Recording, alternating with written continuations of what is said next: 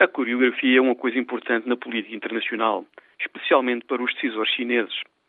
O porta-aviões americano Nimitz, acompanhado pelo seu grupo de combate, está em visita a Hong Kong. Os decisores militares chineses, todavia, não aceitaram o convite para uma recepção a bordo. Do outro lado do mundo, em Washington, Barack Obama recebe hoje o Dalai Lama, o líder espiritual do Tibete. O que interessa a Pequim não é tanto o que Obama e o Dalai Lama vão dizer em privado, mas sim como é que o encontro vai ser apresentado publicamente nos Estados Unidos. As aparências iludem, é verdade, mas às vezes as aparências são tudo na política internacional.